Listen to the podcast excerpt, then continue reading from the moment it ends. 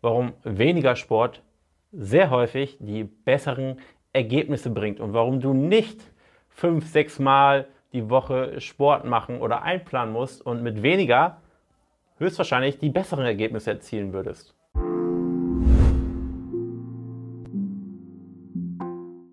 Es ist ein Irrglaube, dass man denkt, ähm, Sport gehöre fest dazu, wenn man Gewicht verlieren möchte. Sport ist definitiv nicht verkehrt, aber Sport hat eben auch viele Nachteile. Und wir sind ein starker Verfechter davon, dass man Sport einbaut, aber dass bei sehr vielen Personen weniger Sport sogar bessere Ergebnisse bringen würde. Und das Erste, was wir unseren Kunden beibringen, wenn wir die Zusammenarbeit starten, ist, hey, die größte Stellschraube ist bei dir nicht die Aktivität oder der Sport. Es ist eine Stellschraube, die wir auch angehen in der Zusammenarbeit. Das heißt, viele Kunden machen auch Krafttraining, viele machen eben keins. Wir schauen, was eben für jede Person individuell realistisch umzusetzen ist. Aber es wird nicht, zumindest für die allermeisten Kunden, die wir betreuen, nicht die größte Stellschraube sein. Die größte Stellschraube ist die Ernährung und die generelle Einstellung, das Mindset. Und dann kommt die Aktivität. Und nur weil es an dritter Stelle ist, ist es zwar nicht unwichtig, aber das muss man erstmal, oder die Reihenfolge sollte man erstmal im Kopf haben. Und das ist eben die eine Sache, wenn eine Person Sportaktivität ganz oben sieht, dann bringt eben mehr Sport, mehr Fokus auf den Sport, schlechtere Ergebnisse, weil dort ist eben der Hebel nicht so groß. So, und der nächste Punkt ist, dass viele Personen sehr viel Sport machen, aber den falschen, oder es gibt keinen falschen Sport, aber sie machen sehr viel ineffektiven Sport. Sie machen jeden Tag etwas, aber jeden Tag etwas, was ja nicht zielführend ist. Sie machen Workouts vor dem Fernseher, ähm, sie machen Workouts mit ihren Bändern, mit ihren, mit ihren Hanteln. Das ist alles nicht verkehrt, aber wir fragen die Person, okay, wie, wie war denn dein Fortschritt jetzt durch den Sport, den du da vor dem Fernseher gemacht hast?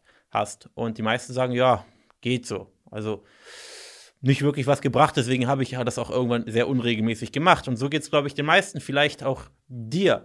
Das heißt, man sollte nicht darauf schauen, wie oft man Sport macht, sondern wenn man ihn macht, dass man ihn richtig macht. Und häufig ist es so, dass es einem leichter fällt, den Sport richtig zu machen, wenn man ihn nicht ständig machen muss. Wenn du es gerne machst, okay, aber dann schau auch, dass du es jedes Mal richtig machst.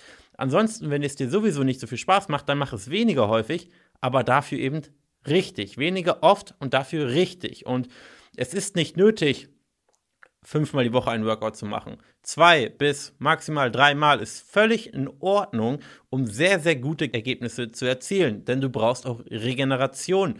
Und viele Personen trainieren teilweise so häufig, dass sie sich gar nicht regenerieren lassen ist in dem Fall dann auch häufig gar nicht nötig, weil sie auch nicht richtig trainieren, deswegen auch von nichts wirklich regenerieren müssen. Aber wenn sie dann richtig trainieren, dann geben sie sich nicht genügend Regenerationszeit. Und wenn du eben richtig trainierst, dann tut es dir gut, ruhig einen Tag Pause zu machen und nicht jeden Tag immer wieder drauf zu hauen.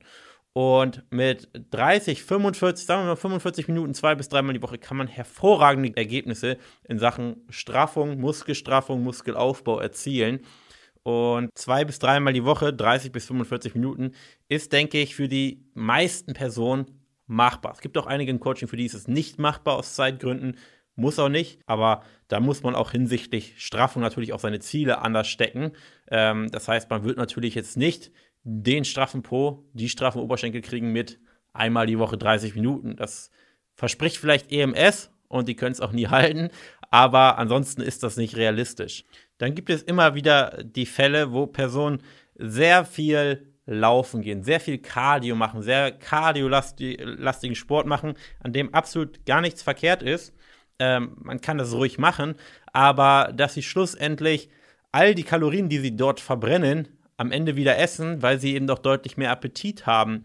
Und das ist eben das Problem, dass du nicht einfach immer mehr laufen kannst, immer mehr Cardio machen kannst, um Gewicht zu verlieren. Ja, es, es funktioniert zum Teil, aber du musst eben auch beachten, dass natürlich dein Appetit, dein Hunger dementsprechend auch ansteigt. Und wenn du all diese Dinge wieder isst, dann bringt das Ganze nichts. Und wenn du nichts an deinem Essverhalten änderst, an deinen Ernährungsgewohnheiten und die gleichen Sachen isst wie vorher, dann wirst du auch die gleichen Dinge essen und einfach mehr davon und das Cardio wird noch ineffizienter, weil es dann so gesehen, ja, weniger Kalorien verbraucht, weil du ja einen Teil der Kalorien wieder isst, beziehungsweise nicht Kalorien verbrauchst, aber das Defizit, was du dadurch erreichst, wird eben noch kleiner, weil du dementsprechend auch mehr Hunger hast. Das heißt, es ist ein, ja, ich sag mal, ein, ein Hamsterrad. Du verbrennst zwar die Kalorien, aber im Nachhinein isst, tendierst du wieder dahin, diese zu essen. Und deshalb richtige Reihenfolge beachten, erst die Ernährung umstellen und dann den Sport als Ergänzung, als Bonus hinzufügen.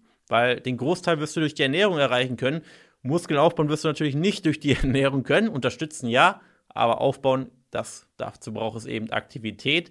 Und den Verbrauch kann man natürlich auch etwas nach oben schrauben durch Aktivität oder Sport, aber man sollte es eben als Bonus sehen und nicht als Hauptaugenmerk. So, das war's mit dieser Folge. Danke fürs Zuhören und wir sehen uns in der nächsten Folge. Bis dahin, mach's gut.